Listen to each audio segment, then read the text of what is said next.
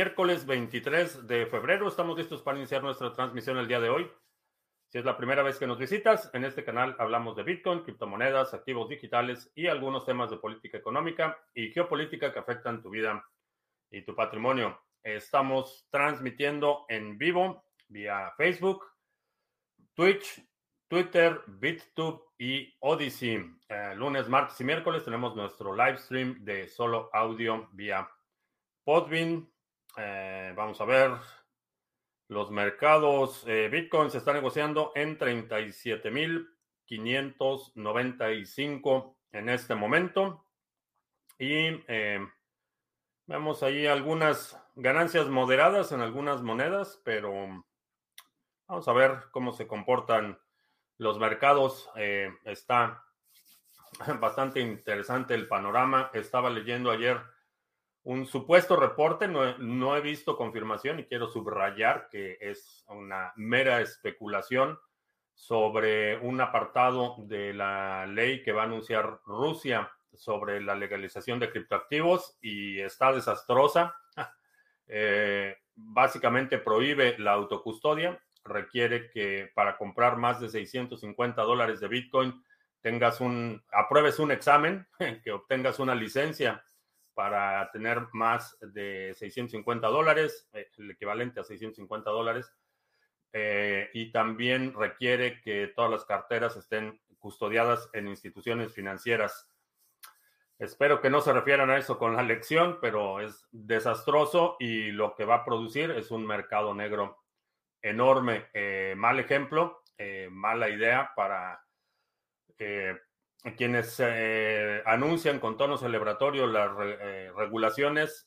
creo que es una, una mala idea y va a dejar un muy mal precedente para otros países. va a ser un contraste interesante con, por ejemplo, El Salvador, que aunque todo, todos los movimientos en la wallet Chivo son con KYC, y es bastante oneroso en términos de la información privada, no tiene restricciones para eh, carteras autocustodiadas. Vamos a ver finalmente eh, cómo se aprueba esa ley. Eh, vamos a ver también qué es lo que va a suceder con la orden ejecutiva que se espera ya en los próximos días. No espero, yo en lo personal no espero demasiado de esa orden ejecutiva. Y por ahí hay algunos, algunos gobiernos molestos. Eh, se comenta entre pasillos que lo que hizo Cuba del Norte con los camioneros se les adelantaron que eso no lo, no lo iban a hacer hasta que estuvieran ya las corruptomonedas soberanas y que básicamente exhibieron la jugada, en la mano en, esta jugada de póker y pues hay gente que no está contenta con eso, pero vamos a ver. Eh, ¿qué tal? Juan en la carretera, ¿qué tal? Criptolibre, eh, Manuel en Mérida, Alejandro también en Mérida, eh, Jack en la caja, Full Max Power, CryptoCrunch, ¿qué tal? Bit Álvaro, buenas noches. Eh, Mariano, Mario Nakamoto, ¿qué tal? Buenas tardes. El Javier en la cueva. Eh, senadora mexicana prepara propuesta para hacer BTC de curso legal en Venezuela del Norte. Sí, es una... Es interesante. Ayer tuve una reunión con la gente de Bitso. Eh, eh, digo, definitivamente es, una noticia interesante, pero es una senadora de un partido que tiene una minoría.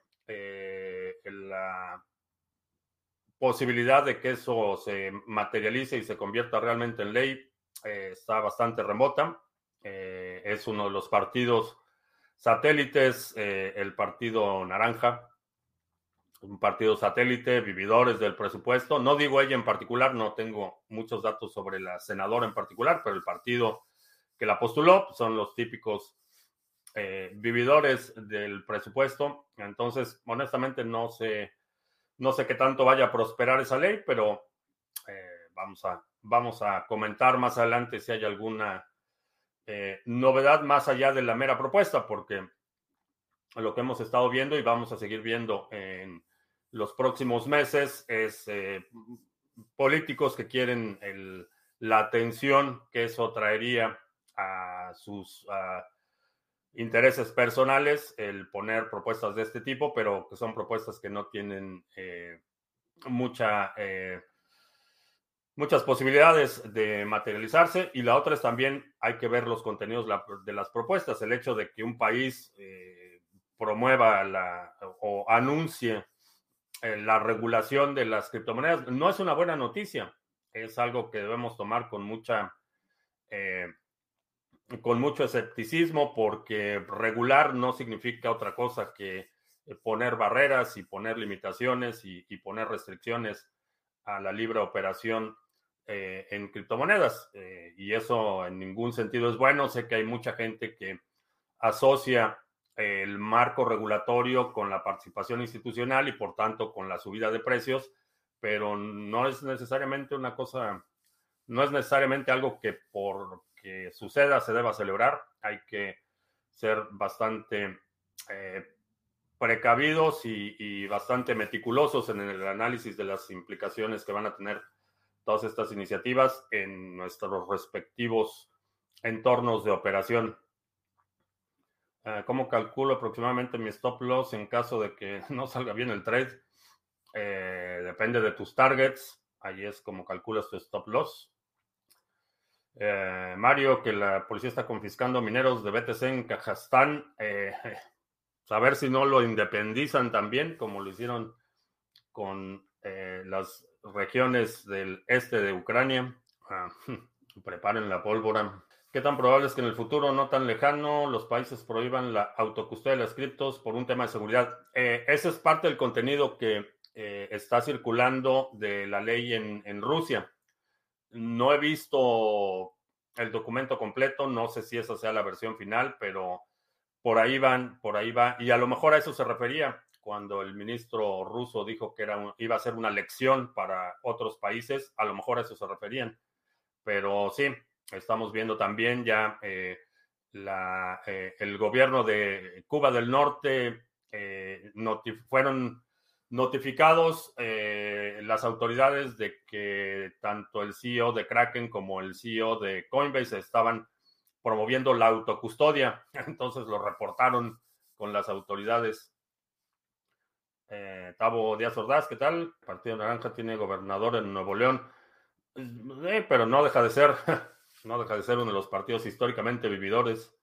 Y bueno, pues ya sabemos las parte de las circunstancias por las que el actual gobernador de Nuevo León ganó. Ah, me he dado cuenta que muchos de los que traidean BTC en spot eh, toman en cuenta los gaps que deja el mercado de futuros. ¿Por qué toman en cuenta eso? Los gaps, hay una un patrón que se repite con cierta frecuencia y es que los gaps siempre se cubren. Eh, ¿Qué son los gaps? Es una diferencia de precio entre la apertura, bueno, el cierre y la apertura. Eh, vamos a suponer que Bitcoin cierra el viernes a 37 mil y abre el lunes a 38 mil. Hay una diferencia de mil dólares entre el último cierre y la siguiente apertura. Eso es un gap. Los gaps pueden ser hacia arriba o hacia abajo. Puede ser que cierre en 37 mil y abre en 36 mil 500. Independientemente del sentido del gap, es una diferencia entre el precio de cierre y la siguiente apertura. Eh, se da en los mercados futuros porque entre, como muchos otros instrumentos financieros, eh, eh, operan de lunes a viernes, operan en horarios hábiles. Entonces, el cierre del viernes es un precio y el lunes, en lugar de abrir al mismo precio, abre con una diferencia eh, significativa. Ese es el gap. Ahora, ¿por qué los consideran? Porque hay un patrón y aunque no he encontrado una respuesta satisfactoria de por qué se da este fenómeno, pero hay un patrón que parece indicar que los gaps siempre se cierran, que es decir, que tiene que revisitar ese precio eventualmente. La hipótesis es que hay una disparidad, hay una eh, un rango de precio no descubierto y se revisita ese nivel. Esa es la, la, hipótesis.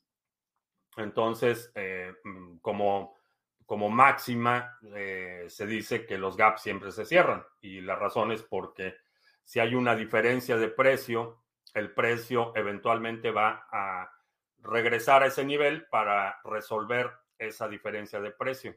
Eh, por eso lo consideran. Robert, en Venezuela la Vieja, ¿qué tal? Ah, tengo la predisposición de salir de mi país a comenzar de nuevo. Tres opciones que me recomiendas a dónde llegar.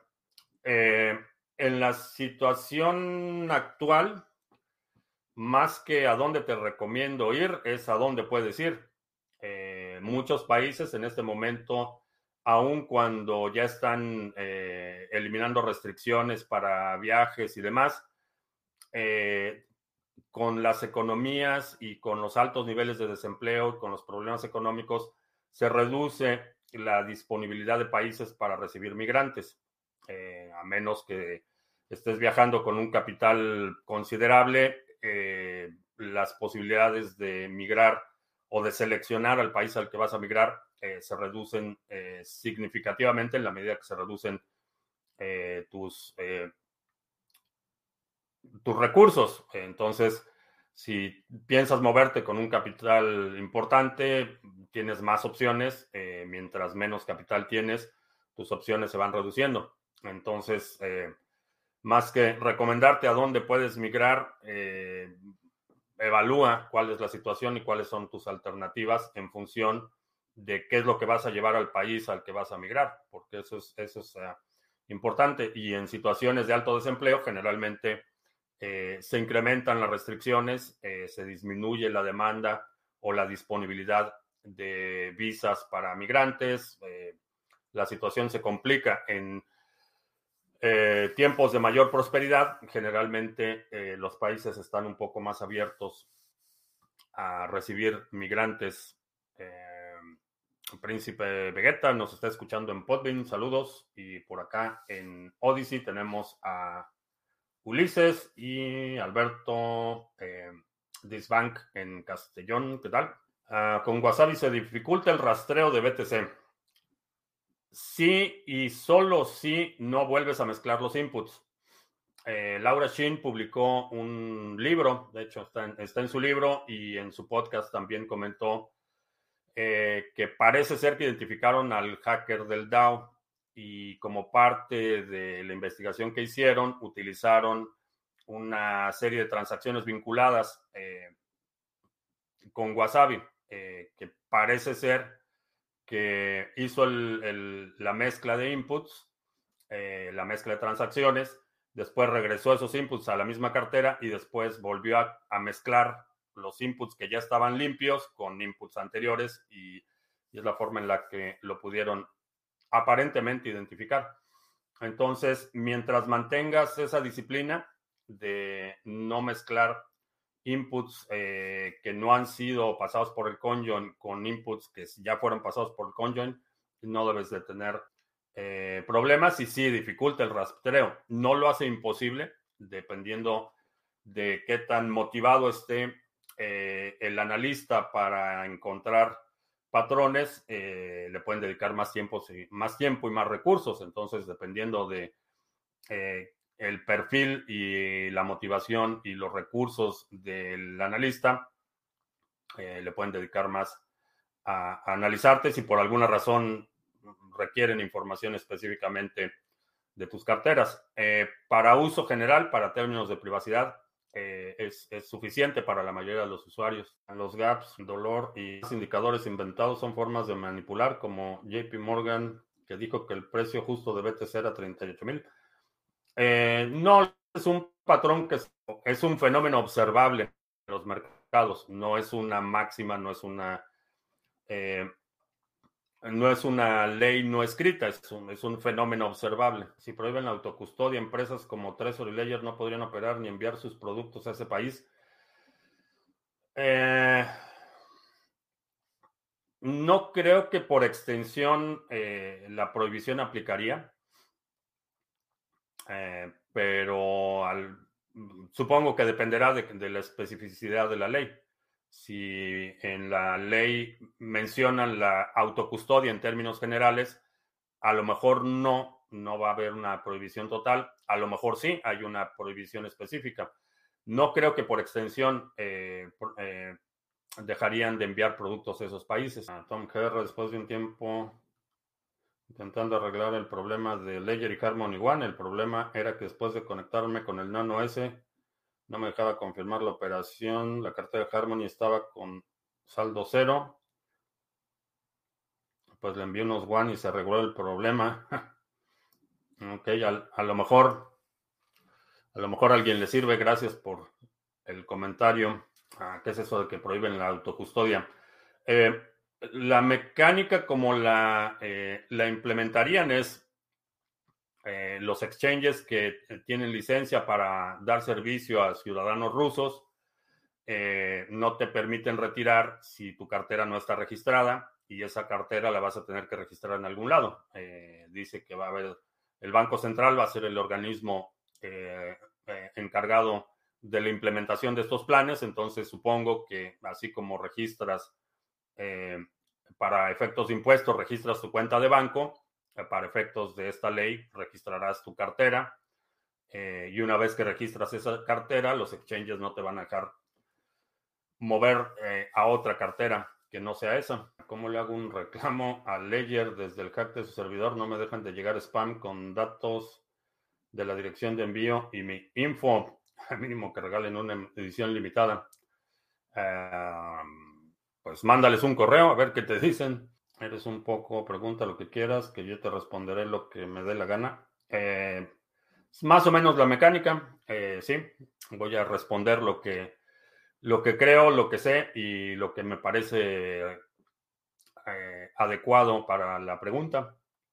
Pero sí, sí puedes preguntar lo que quieras. En un posible contexto mundial anti-BTC, ¿crees que siempre habrá algún país que se destaque por ofrecer mejores más libres condiciones? Eh, sí, ahí es donde entra ya la teoría de juegos. Eh, por ejemplo, desde el anuncio de la ley Bitcoin en El Salvador, el turismo se ha incrementado en un 30%. Ahora, subrayo, eh, El Salvador es un país muy pequeño pero el hecho de que esté ofreciendo ya incentivos y que esté viendo un beneficio directo de esa actividad económica abre la puerta para que otros países hagan algo similar y empiecen a tratar de competir con El Salvador por atraer ese capital. La escala no va a ser la misma escala que si la ley Bitcoin fuera implementada en Brasil, por ejemplo. La, la escala es totalmente distinta. Sin embargo, hay un incentivo para que una vez que eh, se prueba la hipótesis de que un entorno legal amigable va a ser conducente a la entrada de capitales, otros países van a tomar nota y van a tratar de hacer algo similar. Ese es, eh, ahí es donde entra ya la teoría de juegos eh, para que los países compitan por atraer ese capital. Se supone que BTC se beneficia en tiempos de incertidumbre, ya que es un activo refugio. ¿Por qué los que liquidan en mercados, no lo pasan a BTC. No sé, eh, lo que sí te puedo decir es que hay muchísima gente haciéndolo, pero lo están haciendo en mercados OTC, no lo están haciendo en, los mercados abiertos. Eh, hay una enorme demanda de criptomonedas, eh, hasta stablecoins están buscando comprar eh, capitales que no quieren entrar al sistema financiero o que ya salieron del sistema financiero. Hay, por ejemplo, en mercados OTC, hay quienes están pagando premiums del, del 8, 10, 12% por eh, obtener criptomonedas. Entonces, está sucediendo, no lo estás viendo en los mercados abiertos, pero los mercados OTC están súper activos eventualmente eso se, va a trasladar. Va a haber un punto en el que se empiece a secar la, oferta, si ese es el caso, y esa oferta va a tener que desbordarse ya a los mercados abiertos, pero en los mercados OTC, eh, mucha gente buscando. Ah, ¿Cómo funciona DAI? Que no hay un banco detrás. Eh, funciona, bueno, hay una fundación eh, y hay un algoritmo que determina la estabilidad de precio del DAO, es del DAI, que es el de MakerDAO, así es como funciona. Es un algoritmo en función de cuánta gente lo tiene, cuánta gente lo tiene Y en stake, hay, no me acuerdo qué otros parámetros utiliza el, algoritmo, pero es un cálculo matemático lo que se supone que da la estabilidad de precio. Ahora eso ha fallado en el pasado. Hubo un incidente que fue, eh, de hecho, resultó en una demanda. No sé, no he seguido el caso, no sé en qué va esa demanda, pero eh, hubo un problema con el algoritmo en algún o con el feed en algún momento. Eh, hizo que el precio se colapsara. gente que tenía DAI como colateral de créditos fueron liquidados y eso se tradujo en una demanda. Y repito, no sé en qué va la demanda con la fundación pero sucedió, vaya, el, incidente sucedió independientemente de si la fundación era directamente responsable o, dónde estuvo el fallo. Hubo un fallo en, eh, eh, el precio de DAI y gente fue liquidada en stake que tenía y créditos utilizando DAI como colateral. ¿Qué opinas si dan créditos los bancos para invertir en criptomonedas? Eh, creo que si, vemos un marco regulatorio mayor eh, o más restricciones, creo que sí vamos a empezar a ver eso. Eh, los créditos para invertir en criptomonedas van a ser considerados créditos de mayor riesgo porque serían inconfiscables. Una vez que el banco te dé el dinero y tú compras las monedas, el banco no puede quitarte esas, esas monedas. Entonces es un un banco, perdón, un crédito eh, eh, sin garantía, básicamente como se consideraría. A menos que te diga, sí, te presto el dinero, pero compras las monedas y yo tengo la custodia, eh, como sería más una hipoteca. creo que sí, vamos a ver algunos ah, servicios de este tipo. Los gaps no serán una profecía autocumplida ya que los traders ven el gap y compran o venden según la dirección del gap. A lo mejor sí. Eh, no he encontrado, digo, no, no he encontrado una eh, explicación totalmente satisfactoria, pero es posible que sea una profecía autocumplida. ¿Qué impacto tendría para cripto una legislación de este tipo? Eh, si, estamos todavía hablando de la legislación de Rusia, habrá que esperar la versión final y en función de eso ya podríamos estimar qué impacto tendría. Creo que eh, la, consecuencia natural, como sucede con todas las cosas que los gobiernos quieren prohibir, van a generar un mercado negro enorme. en Rusia la actividad de criptomonedas es, es enorme. Entonces hay muchísima gente que ya tiene monedas que ya tiene Bitcoin y no lo va a querer registrar con el gobierno y no lo va a querer eh, eh, vender en los términos que el gobierno determine o no va a querer eh, mandar la solicitud para obtener esta licencia que le permita comprar más, etcétera. va a haber mucha resistencia de la gente que ya tiene criptomonedas y van a, vaya, en el momento que eso se empieza a mover, está generando un mercado negro enorme. ¿Y qué fue lo que pasó en la India? En la India fue un fenómeno similar. El gobierno prohibió todas las transacciones con criptomonedas y lo que sucedió es que había momentos en que el premium que se estaba pagando por eh, criptomonedas en la India era hasta del 20%. Eric, en Puebla, ¿qué tal? Saludos. ¿Crees que era lo mismo que sucedió en los 30 de confiscar oro con BTC? Pueden intentarlo, sí. Puede haber una orden ejecutiva que diga que ahora todo el Bitcoin se le tiene que vender al gobierno, es posible. Eh, vaya, tienen la facultad de hacerlo, constitucionalmente tienen el poder de, hacer una orden ejecutiva eh, en esos términos. Ahora, ¿qué va a suceder después? Ya no estamos en los 30. Eh, la influencia del gobierno federal, la credibilidad del gobierno federal está extremadamente desgastada. Eh, no creo que vaya a haber una circunstancia en la que puedan mantener una medida eh, de esa forma. Va a haber estados eh, que a diferencia de la orden ejecutiva de la confiscación de oro, vamos a ver estados, por ejemplo, Texas, Florida, bueno, los, los, que siempre se revelan, veríamos demandas al gobierno federal, mucha resistencia. no está el escenario tan... el poder no es tan monolítico como era en ese momento. Que lo pueden intentar hacer, sí, sí lo pueden intentar hacer. No creo que lo logren, no creo que la Suprema Corte con la composición actual permita eh, ese tipo de medidas. Entonces, honestamente, no, no creo que prosperara una medida así.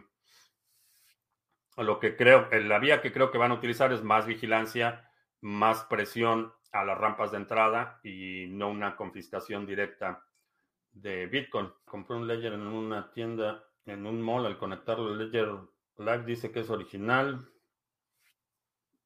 E hice el upgrade del firmware sin problemas. ¿Es seguro usarlo? No lo sé.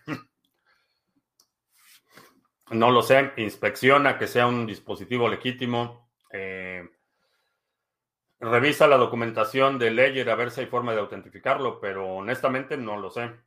Eh, no, no te puedo decir si es seguro o no. En teoría se aceptó el upgrade del firmware sin problemas. Eh, en teoría sí, pero no te puedo asegurar que sea un, dispositivo que no está eh, adulterado o manipulado. Anchor Protocol paga 19% UST del proyecto Terra Luna.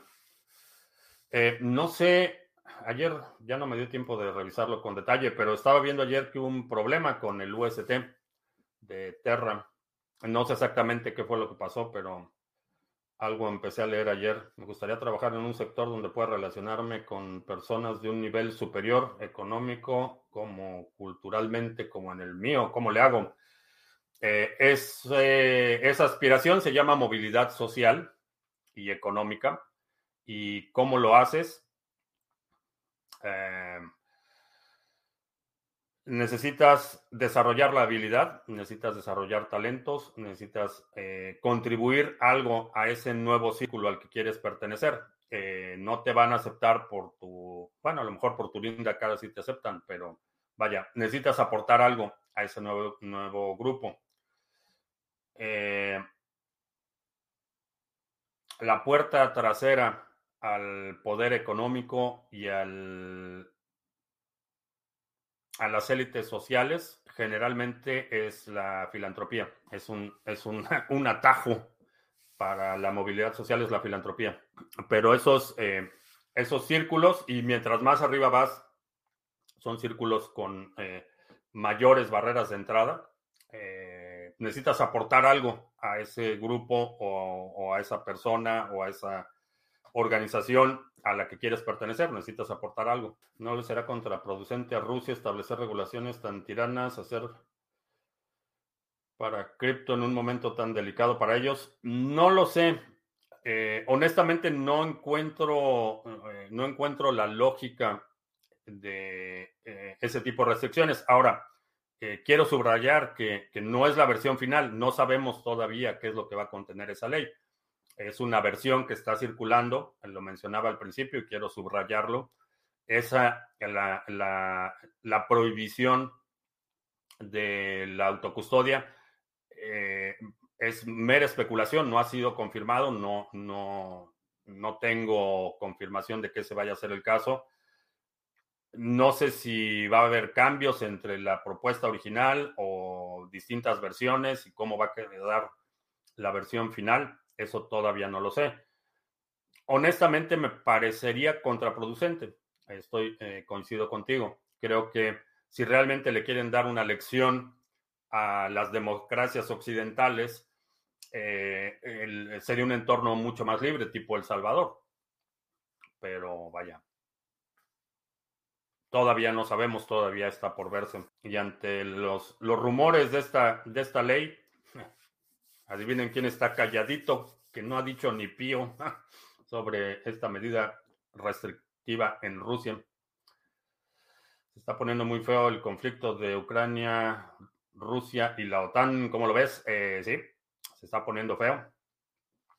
Y creo que ya el presidente de Rusia, perdón, de Ucrania, Zelensky, ya llamó a todas las, todos los reservistas, ya fueron llamados apuntarse. Eh, ya están eh, haciendo un llamado para que todos los ciudadanos ucranianos que estén en territorio ruso abandonen Rusia lo antes posible. se está viendo ya movimientos en preparativo para un conflicto mayor. Desafortunadamente, es, independientemente de de la observación del fenómeno como eh, no involucrados directos, eh, no deja de ser lamentable. Eh, siempre la, la, pérdida de vida humana en condiciones bélicas es lamentable. Me gustaría que como humanidad ya estuviéramos en un nivel más sofisticado en el que pudiéramos dirimir nuestras diferencias sin matarnos unos a otros, pero desafortunadamente todavía no estamos a ese a ese nivel no se ven. No sé quién no se ve. Yo no me veo. O sí me veo. Ah, ¿Qué ha pasado con los Ethereum que estaban bloqueados por dos años esperando el Ethereum 2.0 stake? No tengo idea qué pasó con ellos. No sé si ya revirtieron el contrato o van a hacer un hard fork. No, no sé qué pasó. Desde que la fundación anunció que ya no hay Ethereum 2.0, sino que ahora va a ser el Ledger, no sé qué le llamaron. No sé, no sé qué pasó con esos, con esos fondos. ¿Puedes explicar más sobre cómo te abre puertas la filantropía? Generalmente las eh, fundaciones, eh, comisiones, eh, organismos, obras de caridad y todo eso están o financiadas o están dirigidas a nivel ejecutivo por, por gente de mucho dinero.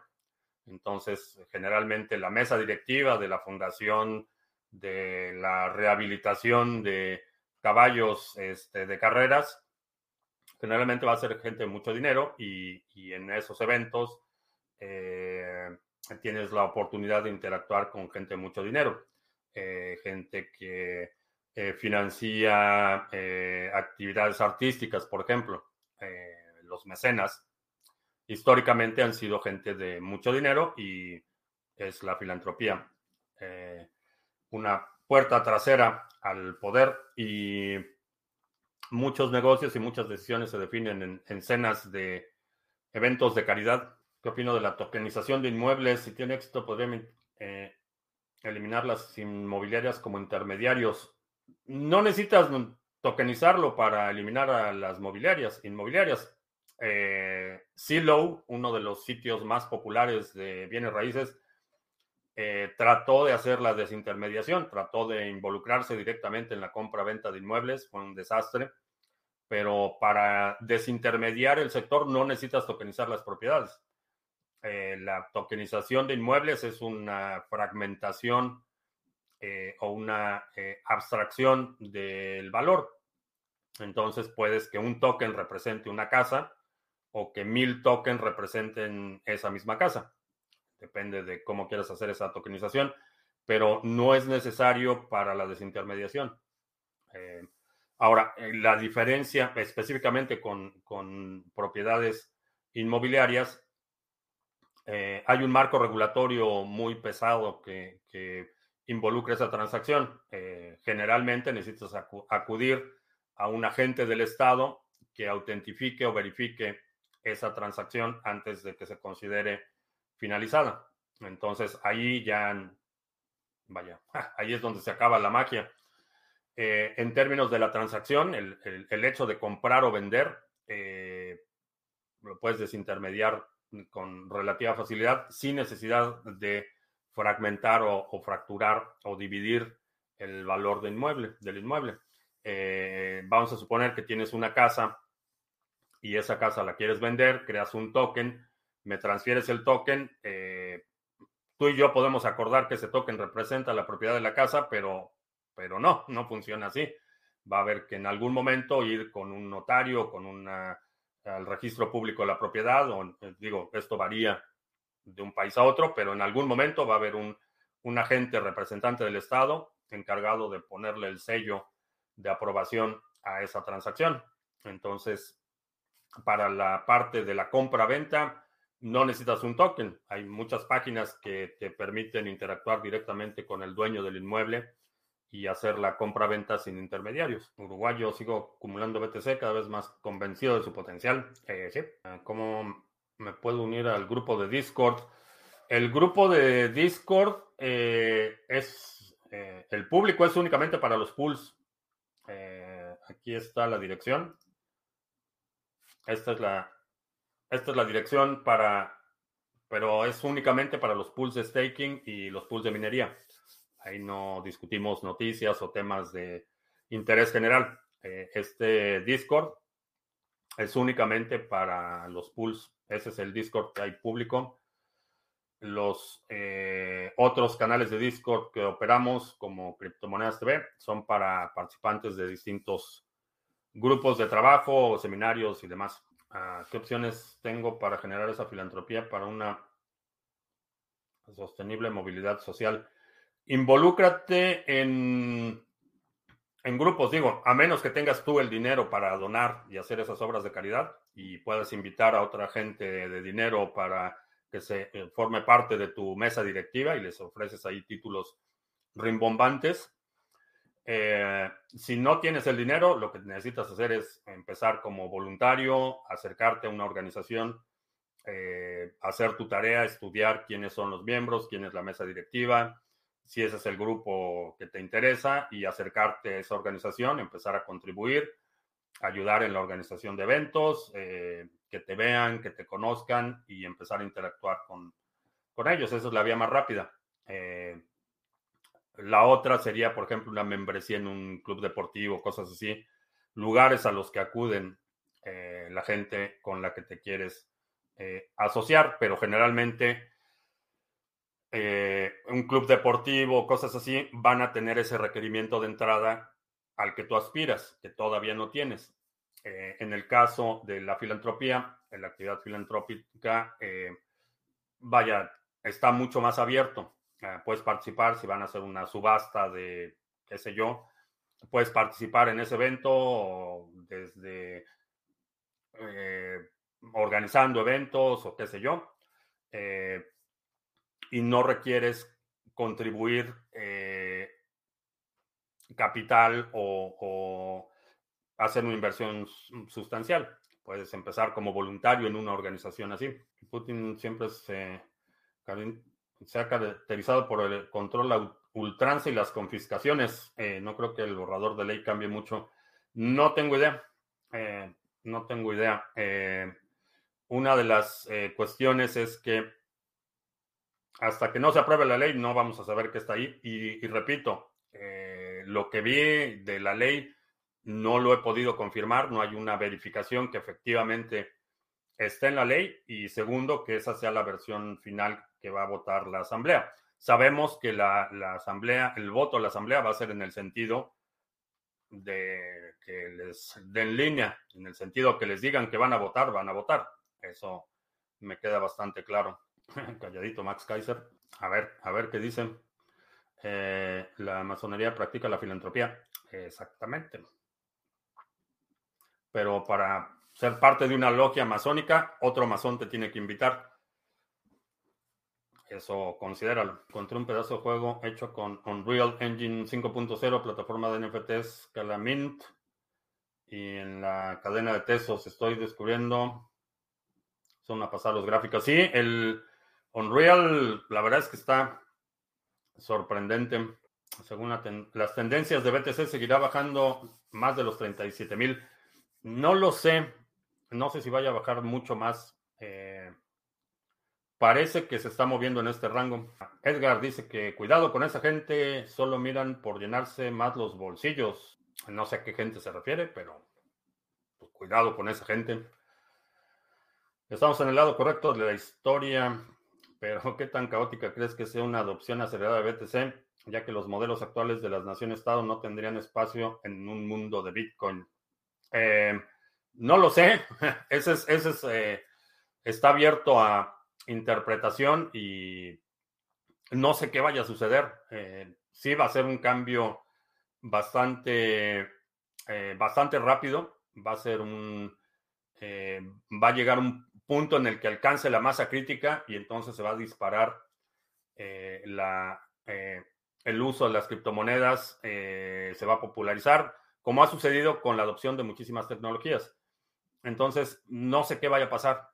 Eh, tengo algunas hipótesis de, qué es lo que podría pasar, pero no tengo, no predigo, predigo, predigo el futuro. No tengo una bola de cristal, simplemente puedo observar los fenómenos y hacer escenarios posibles en función de lo que estoy observando. ¿Qué le falta a Cardano para ser más descentralizado? Eh, que la gente saque su dinero de los exchanges y deje de hacer staking con los exchanges. Ese es un, primer paso importante. Ah, metaversos para la venta de inmuebles tendrían sentido.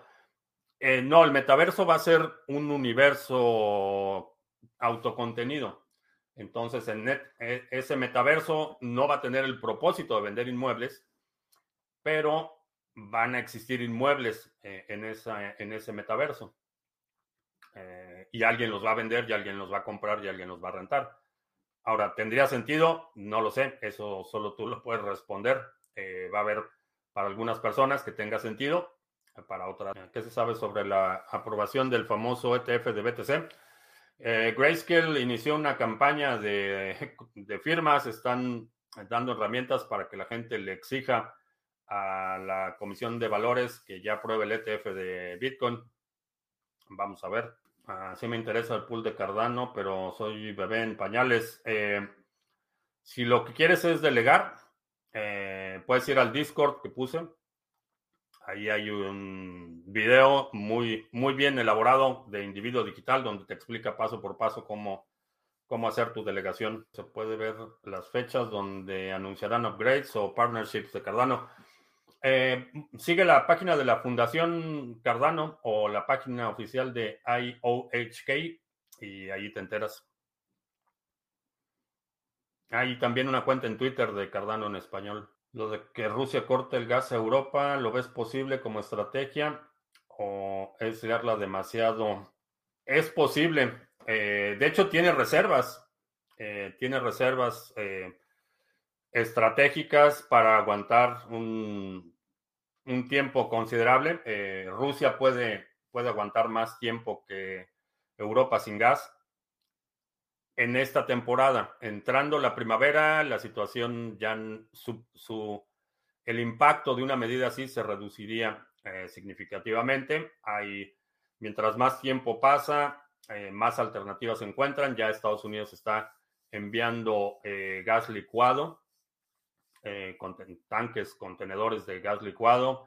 Eh, en, este, en esta instancia, eh, Rusia tendría tiempo de buscar mercados alternos para vender su gas natural. Entonces, como posibilidad, si es posible, sería una medida con un impacto económico enorme, pero con una duración relativamente corta. y, esto definitivamente eh, tendría consecuencias a largo plazo para el plan estratégico de energía en Europa. Eh, entonces, sí lo puede hacer, no creo que lo haga. Eh, ¿Qué pienso del halving en el 2024? que es una de las pocas cosas de las que hay certeza matemática. Ah, que es el mercado OTC. over the counter, que es mercado Generalmente hay eh, grupos que se organizan a todas las escalas. Hay grupos OTC en los que puedes comprar un millón de dólares en Bitcoin al día. Eh, hay otros grupos que son más pequeños, pero es básicamente grupos eh, semi-organizados de compradores y vendedores. hay muchos grupos en WhatsApp, por ejemplo, donde la gente se organiza y ahí compran y venden y compran y venden volúmenes considerables. Esos son los mercados OTC.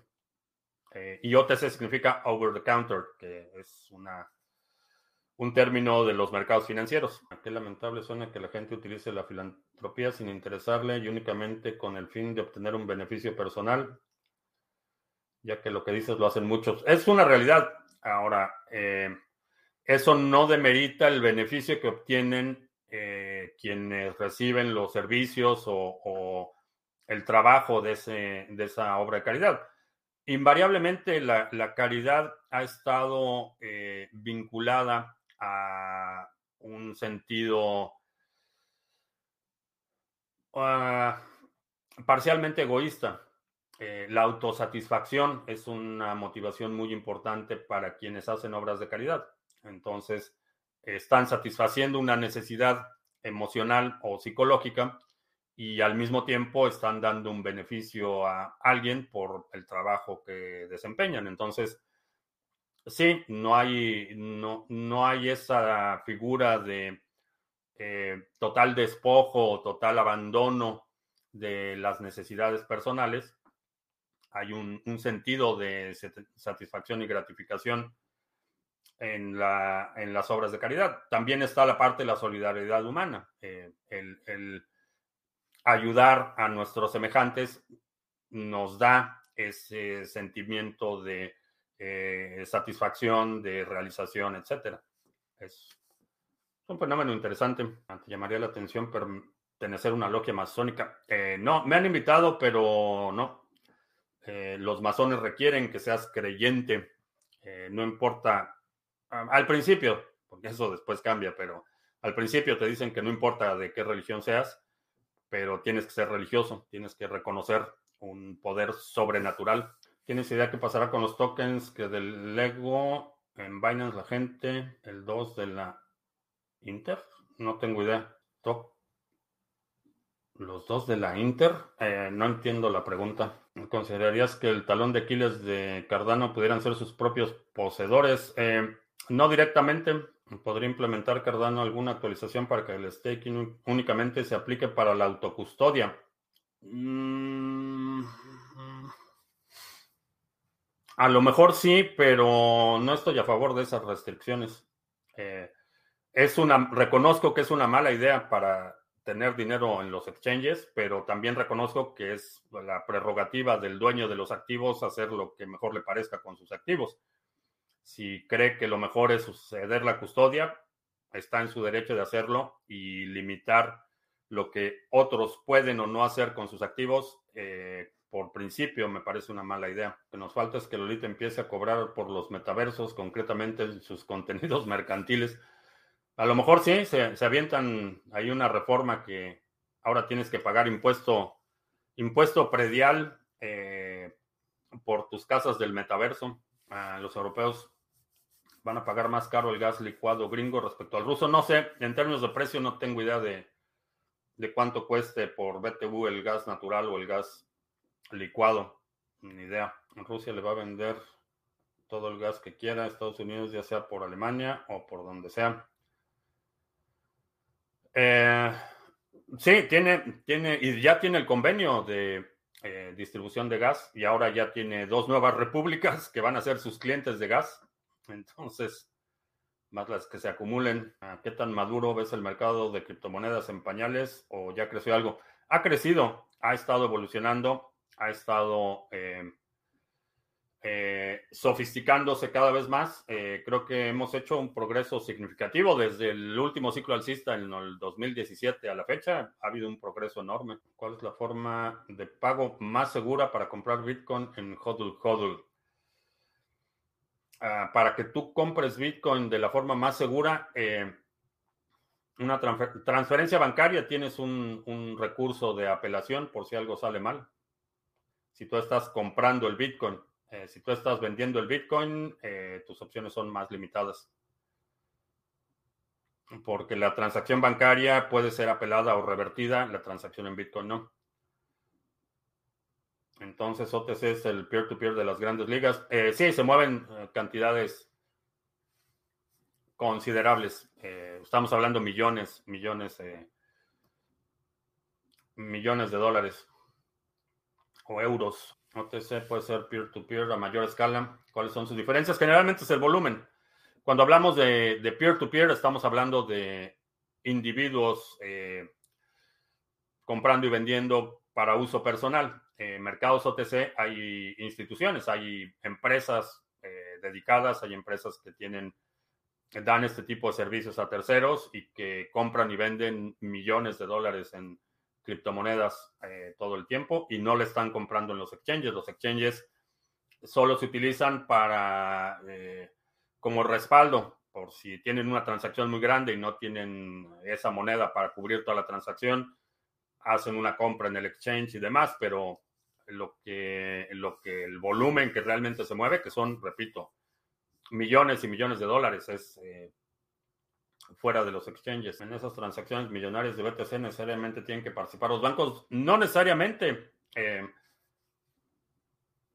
es un arreglo entre el comprador y el vendedor. Entonces, eh, no sé, seguramente habrá instancias en las que lleguen hombres trajeados con maletas llenas de dinero. Bueno, sé que eso no con mucha frecuencia, pero sucede. Que te dicen, pues te mando a dos trajeados con maletas de dinero. Pero muchas, muchos sí son transferencias bancarias. Diría que es el más, el más popular o el más utilizado son transferencias bancarias. Es verdad que el dinero que los bancos prestan, si no hay nada de colateral en ese dinero, ellos lo tienen asegurado si la persona no paga. Algunos bancos sí. Eh, dependiendo, cada, cada contrato de crédito tiene sus propias características. Eh, entonces, el, un banco X no necesariamente tiene todos sus créditos asegurados. Dependiendo de la calificación de riesgo que le dan al crédito, puede que obtenga una póliza eh, para cubrir ese crédito en caso de que el cliente no pague. Eso puede suceder. También puede suceder que utilizan eh, coparticipantes del crédito. Entonces, tu banco te da un crédito, ve que es un crédito de muy alto riesgo y lo que hace es ir con otro banco y decirle, ¿sabes qué? Tengo este crédito, te lo transfiero a ti o tú participa con la mitad. Eh, entonces, con eso dividen el riesgo de ese crédito. No es en todos los casos que los créditos están asegurados. Podrías crear tu propia logia sin religión e invitarnos a participar. Eh, no. Una de las cosas que rechaza la masonería son los dogmas. Yo soy masón y ateo. Ah, no sé, digo, a lo mejor es la escuela escocesa o algún otro rollo, pero eh, en, el, en ese momento eh, uno de los calificativos que requerían la logia a la que me estaban invitando era que tenía que ser creyente y pues no. Pero esa es mi experiencia, es anecdótica, no sé si sea lo mismo para todas las logias o no lo sé, pero esa fue mi experiencia. Binance tiene un disclaimer sobre los Ethereum delegados para hacer stake. No se pueden tocar hasta que el roadmap del 2.0 llegue al nivel 2, pero te dan un token que se llama BES y que es relación uno a uno con Ethereum. Ah, ok. Eh, pues supongo que sería su su forma de subsanar la tremenda, el tremendo dilema que generó la fundación. ¿No sería como sacar dinero de una bolsa de tu pantalón para meterlo a la otra? Eh, ah, sí. Es una... Sí. La diferencia es que el BET no está... Eh, no tiene un un lock, no tiene un time lock. Entonces lo que creo que van a hacer es redimir esos y te permiten vender el BES y ya liberas esa posición y alguien más tiene que asumir ese stake. Las monedas que solo me dejan minar con tarjetas gráficas y tienen antimineros también están limitando mi libertad.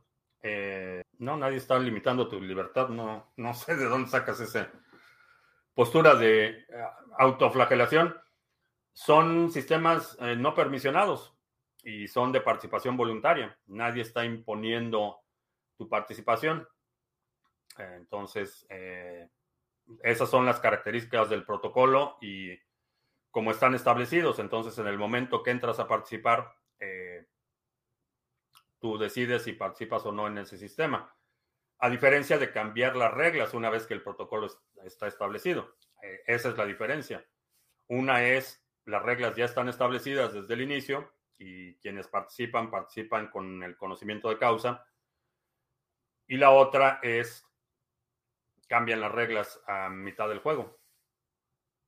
Esa es la diferencia. Esta, esta tarde en Bitbase y te pagan al momento, pero un 10% de mercado, dice CryptoCrunch. Ah, puedo hacer mi propia fundación sin fines de lucro a personas estafadas de rug pools.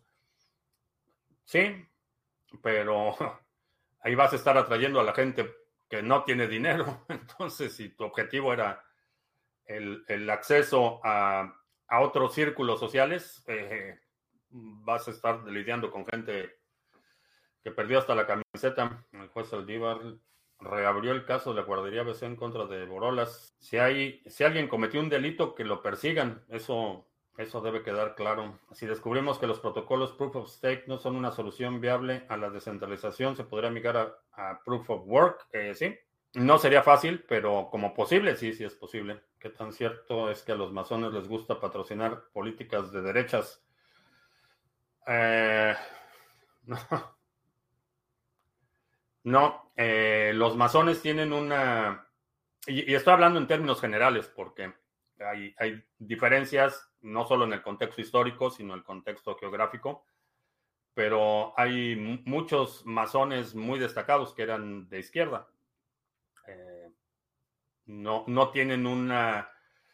Es del tipo de grupos en los que esa perspectiva binaria de derecha a izquierda no tiene demasiada relevancia. Hay influencia y no hay influencia, hay poder y no hay poder. Eh, la división tribal de derecha y izquierda realmente para, para consumo de los ciudadanos menos sofisticados. ¿Cómo está la cosa? En Europa no sé si conviene comprar gas o BTC para un futuro cercano. Eh, si tienes forma de almacenar gas, este, pues almacena gas, pero diría compra Bitcoin. Entonces, ¿qué tipo de fundación sería la más válida? No trates de empezar tu propia fundación. Eh, necesitas asociarte con alguien que ya tenga una operación reconocida, porque tu propia fundación eh, si quieres abrir una fundación vas a tener que recaudar dinero y nadie te va a dar dinero si estás empezando desde cero y no tienes ninguna trayectoria o, ninguna experiencia en esa causa o lo que quieras hacer. Eh, lo primero que necesitas hacer es sembrar semillas en el sector que te interese. Eh, puede ser la protección de animales, del medio ambiente, la tecnología para niños o qué sé yo. Eh, necesitas establecerte eh, generar relaciones en ese sector y ya eventualmente, a lo mejor más adelante, creas tu propia fundación, pero de entrada nadie te va a dar dinero eh, por mucha fundación que tengas. Eh, esos círculos se mueven mucho por referidos y por confianza. ¿Qué otra empresa como Genesis Mining hay que sea confiable y que tenga contratos? No, no sé de ninguna que tenga capacidad en este momento. Quisiera saber cómo como camarero, ¿es legal recibir tips con Lightning Network en un restaurante si los dueños del establecimiento lo permiten? Sí, es perfectamente legal. Colocar un QR de Lightning Network para cada mesa. Si vas a recibir el Lightning Network, eh, necesitas utilizar algo como Moon o alguna solución que te permita crear el código QR. Como funciona Lightning Network es que tú creas una factura y una vez que se paga esa factura, ese código ya es un código inválido. Entonces, generas un código QR por cada transacción. Puedes tener uno y en cuanto recibas una propina en eso, tienes que reemplazar el código QR. No es como una dirección, como un paynim que te permite ser reutilizado y eh, las facturas de Lightning Network son para uso de una ocasión. Entonces, eh, checa una cartera como Moon, a lo mejor te permite hacer algo así. Ya son las 3.10 y no hice anuncios. Vamos a hacer bueno, te recuerdo los anuncios rápido. Los pools de minería, pools de staking en Sarga. Eh, vamos a cerrar el Epoch mañana. El Epoch, eh, ¿en cuál vamos? El 322, el Epoch 322. Y ya superamos la expectativa. Bueno, voy a compartir la pantalla rápido para esto. Eh, ya superamos la expectativa después de una racha bastante regular. Bastante irregular de minado. Ya en este Epoch, el 322, ya llevamos 22 bloques de los 20 estimados, ya superamos la expectativa. El Epoch termina el 24, o sea, mañana. Mañana, sí, mañana 24, o sea que todavía quedan 24 horas.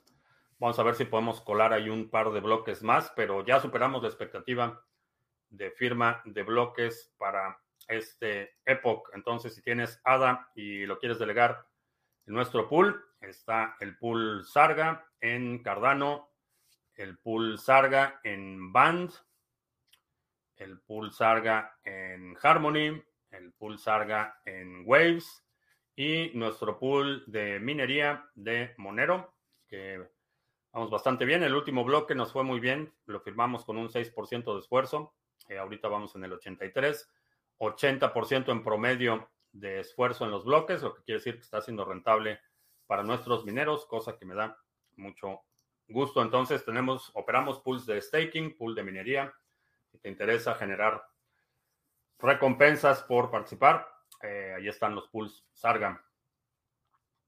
Ah, lo que puedes hacer es poner paint names en cada mesa, ¿sí?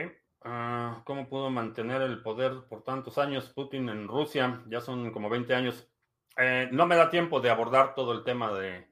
Pero históricamente eh, Rusia, desde mucho antes de la Unión Soviética, históricamente hay una combinación de autoritarismo eh, autocrático con los zares, un fervor religioso enorme y esta combinación de admiración por la figura de la autoridad con el sentimiento de devoción religiosa produce una combinación que los eh, autoritarios explotan con relativa facilidad. Eh, eso fue lo que hizo el, régimen comunista, lo que hizo fue crear una religión de Estado. Reemplazó la tradición ortodoxa, pero, pero esa, ese eh, tufo religioso, esa admiración, devoción casi religiosa la figura de, autoridad es histórico en Rusia.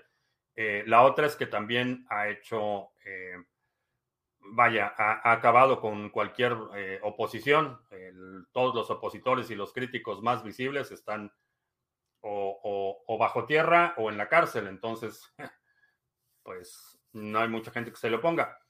Al mismo tiempo, a pesar de que se, se ha establecido, incrustado en el poder, es un personaje que todavía es muy popular eh, la población de Rusia lo admira, lo apoya. Entonces es un fenómeno definitivamente interesante, pero democracia no, no es una democracia, es un régimen autoritario, eh, es un régimen eh, que ha utilizado innumerables ocasiones la violencia para suprimir cualquier crítica, ha encarcelado y asesinado opositores, entonces no es no es un, un tipo de democracia como la que estamos más acostumbrados en los países occidentales, que no, no te he leído, eh, no, pues no sé dónde, no sé qué fue lo que comentaste, me tuve que saltar. Ah, que cómo puedes empezar a aprender desde cero.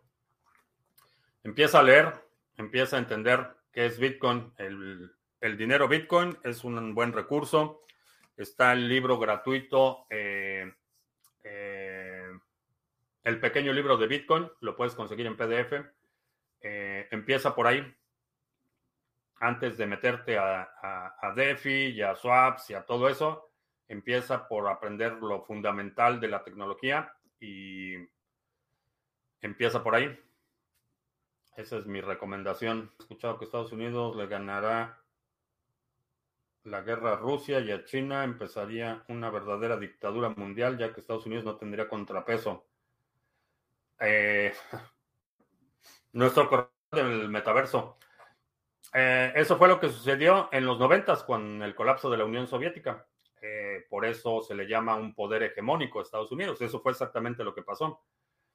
Eh, la situación de potencias regionales que empiezan a competir a nivel global es relativamente reciente, pero desde el colapso de la Unión Soviética eh, realmente eh, Estados Unidos operó como un poder hegemónico global.